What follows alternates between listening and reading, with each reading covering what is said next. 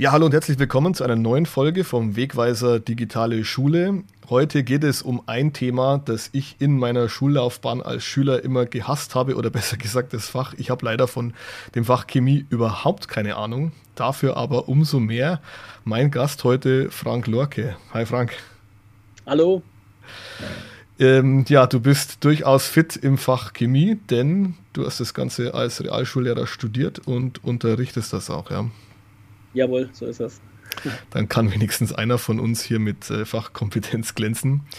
Ähm, du bist zusätzlich aber auch noch äh, BDB, also Berater für digitale Bildung an den Realschulen in Franken. Mittel. In, in, Mittelfranken, okay. Was macht man da so genau? Na, da ich so der medienpädagogische Berater bin, betreue ich vor allem so die ganzen medienpädagogischen Themen, die jetzt auch so immer mehr dann aufschlagen. Medienerziehung, Berater der Schulen zwecks Medienkonzept, und auch dann Fortbildungsplanung zum Beispiel. Also auf jeden Fall ein Themenfeld, wo man auch abseits des Unterrichts gut mit Arbeit eingedeckt ist. Ja. Man kann sich nicht beklagen, aber es ist immer interessant und man kommt viel rum und sieht dann auch mal, wie groß dann doch auch ein Regierungsbezirk sein kann. Wobei vieles ja mittlerweile per Videokonferenz läuft. Ja, so wie bei uns heute auch. Das heißt, wir machen auch hier eine Skype-Konferenz, nehmen das Ganze auf. Ja, Frank, ähm, Chemie. Ähm, ich habe dieses, also es geht, das können wir gleich vorweg sagen, es geht um das Molview, eine Internetseite molview.org, die ich mir, nachdem du es empfohlen hast, mir mal angesehen habe, die ich absolut klasse finde. Ich denke, wenn es sowas bei mir im Chemieunterricht gegeben hätte damals, vielleicht äh, hätte ich es dann auch besser verstanden. Ähm, ja, was ist dieses Molview genau? Hätte sein können dann. Oder ähm, auch nicht. Molview ist ein browserbasiertes Tool, mit dem man äh, Moleküle visualisieren kann. Das völlig geräteunabhängig, kostenfrei und ohne Anmeldung oder irgendetwas. Moleküle anschaulich äh, darstellen heißt also, du hast so eine Molekülkette, ja? also ich, mhm. Natriumchlorid oder was es so gibt. Ja, ja, ja, da muss man jetzt unterscheiden in der Chemie. Es gibt äh, Ionenverbindungen und es gibt Stoffe, die, als Mole äh, die aus Molekülen aufgebaut sind. Und Natriumchlorid wäre zum Beispiel ein Beispiel äh, für eine Ionenverbindung, die kann man ja nicht wirklich gut anschauen, weil die halt keine so eine, äh, äh mo keinen molekularen Aufbau hat, würde ich sagen. Mhm. Und von daher geht es da vor allem um organische Verbindungen, wo ich dieses Tool sehe. Zum Beispiel Alkane thematisiert man in der Realschule ähm, sehr ausführlich. Und ähm, um ja, solche Geschichten. Alkane, Alkene oder Ethan? Propan. Alkane, Alksäuren, Al mhm. Alkanole, dann die Alkohole, die Ester, die Fette. Da kann man dann vor allem, wenn es auch um so komplexere, größere Moleküle geht, kann man einfach dann durch dieses Visualisieren da die SchülerInnen dabei unterstützen, mhm. dass sie einfach dieses Lernen in Modellen, dieses Denken in Modellen auch lernen. Mhm. Und das hat man vor MolView oder hast du auch äh, klassisch mit diesen Molekülbaukästen Ge gemacht oder deine Schüler? So kennt man das ja auch, dass man dann irgendwie im Unterricht äh, Molekülbaukästen austeilt. Wir haben ja auch dann Klassensatz Molekülbaukästen und dann die SchülerInnen so, so Lego-artig dann fleißig Dinge zusammenbauen, um einfach so diese, dieses räumliche Vorstellungsvermögen von dem Struktur des Moleküls da bei den SchülerInnen auch zu schärfen, weil man ja immer nur mit Stift und Papier in der 2D-Ebene auch unterwegs ist und die SchülerInnen mhm. auch oft da gar keine Vorstellung haben, wie das Molekül überhaupt dreidimensional aussieht. Das große mhm. Problem ist halt, dass das immer nur im Unterricht ging, weil die ja zu Hause dann vor allem, auch wenn sie auf eine Schulaufgabe zum Beispiel vorbereiten, keinen Molekülbaukasten haben. Mhm. Und dieses Denken in, in, dieser molekularen Ebene, das ist für das Fach Chemie unheimlich wichtig und das dauert aber auch extrem lang, bis man wirklich da dann unterscheiden kann zwischen diesen Teilchenebenen auch und zwischen der Stoffebene da. Mhm. Also man kann sagen, diese Molekülbaukästen, die haben natürlich ihre Daseinsberechtigung, gerade wenn es um die Haptik geht, um das Lernen. Aber ähm, du sagst schon, ähm, sind ja nicht überall und auch nicht grenzenlos verfügbar und genau da schlägt dann dieses Molview in die Bresche. Genau, und ich, ich nehme den Molekülbaukasten immer noch. Das ist einfach was anderes, wenn ihr das auch mal in der Hand haben. Dieses Modell, es ist ja alles nur ein Modell, es ist ja nur ein Abbild der Wirklichkeit, es ist ja die, nicht die Wirklichkeit eins zu eins. Aber ich kann dann zum Beispiel mithilfe von Molview den SchülerInnen halt noch 10, 15, 20 weitere Beispiele einfach dann über die Lernplattform Mebis zum Beispiel an die Hand geben. Mhm. Oder kann ihnen dann auch für zu Hause eben dann Übungen erstellen oder Visualisierungen darstellen, mit denen sie zu Hause dann üben können. Mhm. Also dieses Molview, schauen wir es uns doch mal an. Also das äh, ist ja einfach eine Seite, da musst du dich oder kannst du dich auch gar nicht äh, registrieren, was auch den Vorteil hat, man kann natürlich auch immer sofort loslegen. Ne? Also sowohl du als auch deine, deine Schüler und es ist so zweigeteilt, ne? man hat zwei Ansichten hier. Genau, also man hat auf der einen Seite, und ich bin jetzt hier kein Molview-Experte, ich habe das jetzt ähm, mehrere Male ausprobiert und es bietet sich halt vor allem für die organische Chemie an, die man in der 10. Klasse vor allem in der Realschule macht. Mhm. Und auf der einen Seite hat man eben so einen, so einen Zeichenbereich, würde ich sagen, oder so einen Bereich zum Erstellen. Mhm. Und auf der anderen Seite hat man so einen äh, Visualisierungsbereich. Und das ist ja eben das Coole, dass man wirklich ähm, ein Molekül erstmal in 2D zeichnen kann, mhm. mit Hilfe dieses Tools. Und das kann man sich dann in 3D visualisieren lassen. Das heißt, auf Knopfklick rendert dieses Tool dann so ein 3D-Modell von diesem Molekül, das man da eben selbst erstellt hat. Oder man kann sich auch das aus Datenbanken, das eine große Datenbank liegt da auch dahinter, auswählen kann und kann sozusagen dann dadurch eins zu eins super schnell eben sehen, was man da zweidimensional gezeichnet hat. Und kann dann dieses Modell, das da eben zur Verfügung gestellt wird, dann auch drehen, man kann es zoomen, man kann es mhm. vergrößern man kann das von allen Blickwinkeln dann auch aus betrachten mhm. und kann sogar die Darstellungsweise ähm, da noch einstellen, ob das jetzt, ähm, ob die Elektronegativität berücksichtigt wird, ob die Art der Bindung berücksichtigt wird. Also da gibt es so unterschiedliche äh, Modellarten noch in der Chemie, die man da auch dann alle einstellen könnte. Mhm. Ich habe da parallel jetzt mal ein bisschen so rumgeklickt auch. Also da gibt es ja so diese, ja, also bei Kohlenstoff und Wasserstoff, dann hört es bei mir, denke ich, schon auf, was hier so an ähm, Elementen, denke ich, sind das, äh, dargestellt wird. Das reicht ja für einen Alkan schon mal aus. Da okay, dann bin ich schon froh. ja, und das geht wirklich so einfach. Also man, man wählt das nur aus und, und, und, und klickt dann rein. Oder wenn man dann zieht, dann wird auch gleich diese Verbindung hergestellt. Na, dann gibt es auch links noch auf der Seite dann Doppel- und Dreifachverbindungen, die man einfach ziehen kann. Mhm. Das geht ja eigentlich ganz gut von der Hand. Ich kann alles schön verschieben. Ich sehe hier oben gibt es auch so ein Fadenkreuz, das ist ganz cool, weil dann zoomt er rein und bringt alles in die Mitte, damit man das dann schön übersichtlich sieht. Und oben links hast du gleich noch so einen Bereich, wo du das direkt eintippen könntest, zum Beispiel auch. Also den, den Stoffnamen oder den Namen des Moleküls. Ach so, in der Suche, ja. Und dann kannst du auch dann direkt. Ah, ja, das ist die Datenbank, die du meintest. Genau. Und man kann das denke ich, auch in unterschiedlichen Szenarien anwenden. Zum einen kannst du natürlich als Lehrkraft jetzt da dir Modelle erstellen lassen und dann diese 3D-Modelle sogar per iFrame zum Beispiel in eine Lernplattform einbinden und die dann dadurch dann SchülerInnen zur Verfügung stellen.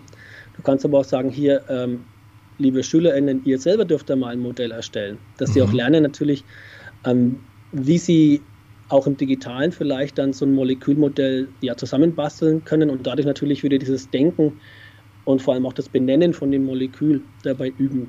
Mhm. Und ein Themenbereich der Chemie in der 10. ist jetzt nach dem alten Lehrplan, muss man auch sagen, das Benennen dieser Alkane. Und da kann man ihnen einfach dann damit das ähm, wirklich nochmal erleichtern und hat, denke ich, auch einen deutlich größeren Lerneffekt, wenn ihr zum einen das selbst erstellen und das benennen. Der erste Schritt ist natürlich, dass sie vielleicht erstmal fertige benennen.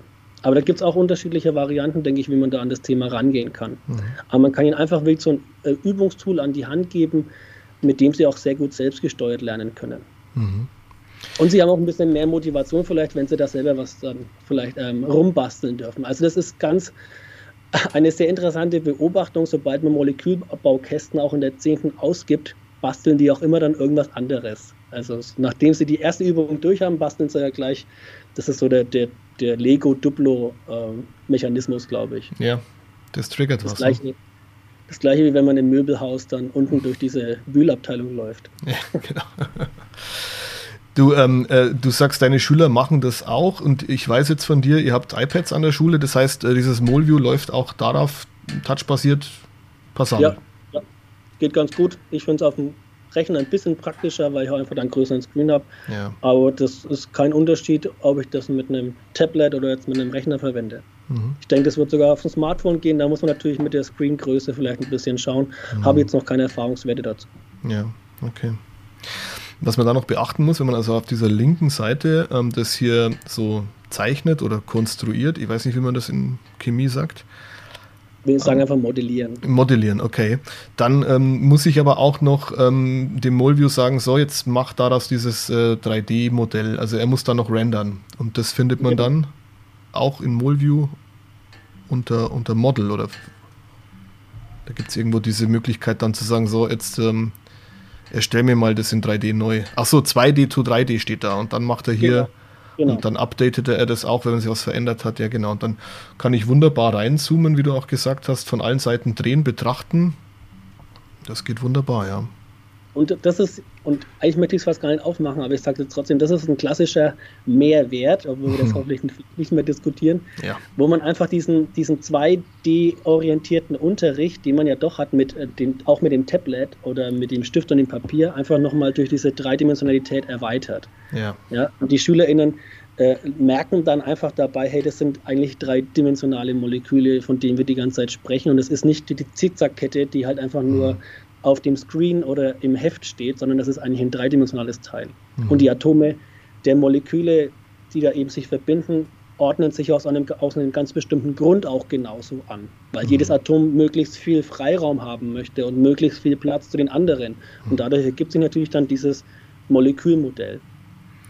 Also man kann hier auch sagen, also du hast im Prinzip drei ähm, Visualisierungsmöglichkeiten. Du hast einmal die Ebene, wo die Schüler einfach ähm, ein Alkan ähm, als Strukturformel schreiben können, sollten dann die, äh, die 2D-Modellierung und dann letzten, letzten Endes auch noch die 3-Modellierung. Und du kannst dann auch von der einen Richtung zur anderen und zurückgehen. Also einmal von die Strukturformel steht da und äh, wo ist das passende 3D-Modell dazu oder die andere Richtung vom 3D-Modell übers 2D-Modell zur Strukturformel wieder zurück. Genau, ich kann jetzt beispielhaft sagen, hier, ähm, das ist das fertige Modell, mhm. bitte benennen mir das eindeutig. Dann könnte ich ihm einen Namen geben, hier von mir aus ähm, 3-Ethyl, nee, jetzt war ein falsches Beispiel, 2-Methylpentan.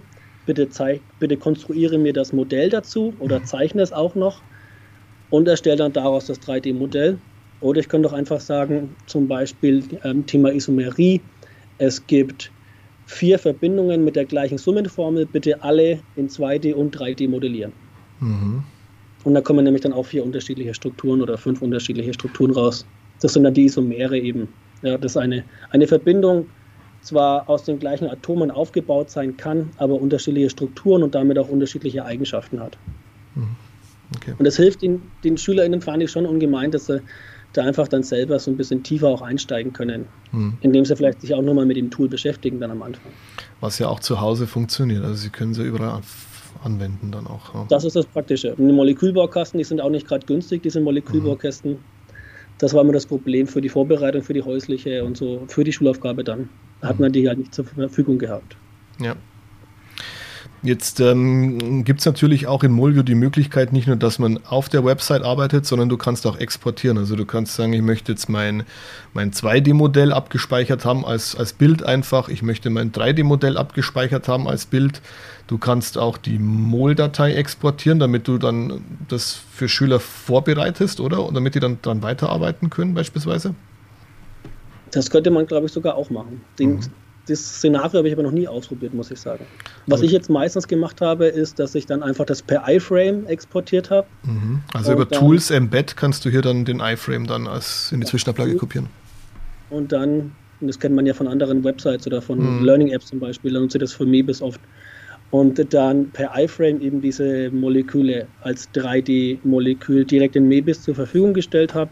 Und dann haben sie halt in Mebis dann so eine, eine Liste von ähm, 3D-Molekülen zur Verfügung gehabt und konnten die direkt in Mebis auch dann drehen und zoomen. Sie konnten natürlich in Mebis dann nichts mehr damit arbeiten, sondern das war die Übung zur Benennung dieser Moleküle zum Beispiel. Mhm. Ganz kurzer Hinweis, das Wort MEBIS ist jetzt ein paar Mal gefallen. Wir haben aber auch Lehrkräfte aus anderen Bundesländern hier. Also zur Klarstellung, MEBIS ist die, die ähm, Lern- und Schulplattform für alle allgemeinbildenden bayerischen Schulen. Moodle-basiert. Berufsbilden auch, ja, Moodle-basiert, genau. Gibt es ja in anderen Bundesländern auch, heißt halt dann anders und andere Funktionen oder Erweiterungen. Und ähm, da hast du also in der Lernplattform auch Kurse mit deinen Schülern, wo du dann diesen iFrame einbettest. Und mhm. ähm, du hast mir auch gezeigt, du machst ja dann auch ähm, Tests damit. Das geht ja, ja. auch. Also ich habe das dann auch beim Thema Isomerie dann zum Beispiel, habe ich einen Test geschrieben und da haben die dann diese 3D-Moleküle in der Lernplattform zur Verfügung gestellt bekommen gehabt. War das richtig formuliert, ich glaub's. Ah. Und hab da und dann mussten die die eben benennen. Und dann konnten die im Test das auch von allen Seiten anschauen, konnten das drehen, konnten das zoomen und mussten mir dann diese Moleküle benennen. Also da gab es dann rechts daneben so eine Dropdown-Box, wo halt dann ganz viele unterschiedliche Alkane zum Beispiel standen und sie mussten dann das Richtige auswählen beispielsweise. Genau. Mhm. War dann ja. per, per Auswahl, hätte ich aber jetzt auch dann mit Freibenennung machen können. Dann mhm. hätte ich halt nachkorrigieren müssen. Ich habe ihn jetzt so aufgebaut, den einen, den ich dir gezeigt habe, mhm. der wirklich automatisiert ausgewertet wurde. Mhm. Aber so baue ich dieses Thema, dieser, dieses Denken, Denkens in Modellen dann auch im dreidimensionalen Bereich eben auch in eine Prüfung ein. Ja, und das ist genau das, was ich in meinem Unterricht mache. Das kann ich dann auch durch den Leistungsnachweis kompetenzorientiert dann abprüfen. Mhm. Okay, bist du da hier der Einzige bei euch an der Schule oder in Mittelfranken, der das so macht, oder machen das mittlerweile viele Chemielehrer so? Ich glaube, es werden jetzt langsam mehr. Also ich war letztens auch auf einer Fortbildung, wo ein Kollege auch von der Bayerischen Realschule recht viel vorgestellt hat, was er so in Chemie in Nebis macht. Und es läuft ja momentan auch ein Schulversuch Prüfungskultur innovativ, an dem wir als Schule auch beteiligt sind. Und da werden genau diese etwas innovativeren, alternativen Formate ähm, getestet und dann dementsprechend auch evaluiert.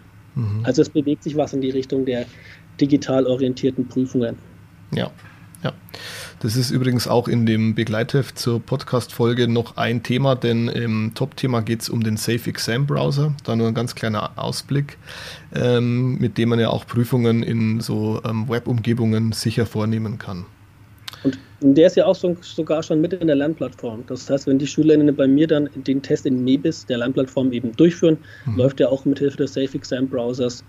Und so verhindert eben die Software, dass die irgendwo auf eine andere Seite kommen oder irgendwas anderes überhaupt mit dem Tablet dann machen können, während die Prüfung läuft. Mhm. Also so greift eins ins andere und ja, bietet dann wirklich eine ganz ähm, neue, zeitgemäße Möglichkeit auch des, des Testens dann ab. Und äh, sowieso des, des, des, des Lernens auch, weil ich meine, ähm, das, was wir hier mit Molview haben, ist natürlich schon eine, eine große Arbeitserleichterung und auch, macht auch das Lernen anschaulich, greifbar und überall verfügbar. Und was bei mir auch mal ein bisschen das Problem war natürlich, und da sind wir jetzt ja bei dem Thema Prüfungen, dass ich in meinem Unterricht ähm, wirklich, weil ich 1 zu 1 Klassen vor mir habe. Das heißt, ich habe immer SchülerInnen mit Tablets, die mhm. in deren Besitz auch sind, vor mir sitzen. Und mein kompletter Unterricht läuft irgendwie digital gestützt und in der Prüfung muss ich dann auf einmal wieder Stift und Papier rausziehen. Ja. Und das ist immer so, so, ein, äh, so ein Bruch auch irgendwie im Arbeiten der SchülerInnen und deswegen gehe ich auch dazu über, diese Prüfungen ins Digitale zu verlagern, wo mhm. es geht. Ja, ein sehr guter Ansatz. Ähm, Frank, siehst du ähm, hier die Möglichkeit, ähm, dass Molview interessant sein könnte, auch für andere Schularten? Also ich denke mal, klar, in der Grundschule brauchen wir das nicht behandeln, ja. Aber du bist als an der Realschule Lehrkraft, aber ähm, ist es auch geeignet jetzt fürs Gymnasium, denke ich jetzt gerade ähm, an die Abschlussklasse, ähm, Abitur, dann natürlich auch für, für die Uni später? Oder gibt es da gewisse Einschränkungen, wo man sagt, naja, also für den Zweck ist es jetzt nichts mehr? Nein, ich würde schon sagen, überall, ähm, wo es ein bisschen komplexer vielleicht in der Chemie wird, wo es ein bisschen tiefer wird, wo man sich einfach auch mit den Molekülen beschäftigen muss, bietet sich das an, durchaus. Gymnasium auf jeden Fall und dann alles Sekundar 1, Sekundar 2. Mhm. Also mhm. doch, denke ich schon. Super, Frank. Ja, dann vielen herzlichen Dank für diesen Einblick in ein weiteres interessantes, kostenloses Tool, das gerade ähm, Chemielehrkräften natürlich viel Freude bereiten wird. Ich habe zum Abschluss noch etwas in eigener Sache und zwar gibt es vom Verlag Pro Schule auch noch einen Leitfaden, Digitale Schule einfach gemacht. Da geht es um von der Erstellung des eigenen Medienkonzepts über rechtlich geprüfte Tipps bis hin zu passenden Fortbildungen fürs Kollegium, alles Wichtige drin. Das kann man sich bestellen, das gibt es in den Show Notes auch nochmal verlinkt und ähm, wird dann versandt und äh, neben dem Leitfaden äh, gibt es auch noch einen Zugang zum Download-Bereich. Das heißt, da sind ganz viele Vorlagen und Arbeitshilfen auch noch drin, die einem das Leben leichter machen können. Ja, Frank, nochmal herzlichen Dank äh, für deinen Input und ich wünsche dir noch eine schöne Woche. Jawohl, gleichfalls. Vielen Dank, Tobias. Ciao. Bleib gesund. Du auch, ja. Ciao. Ciao.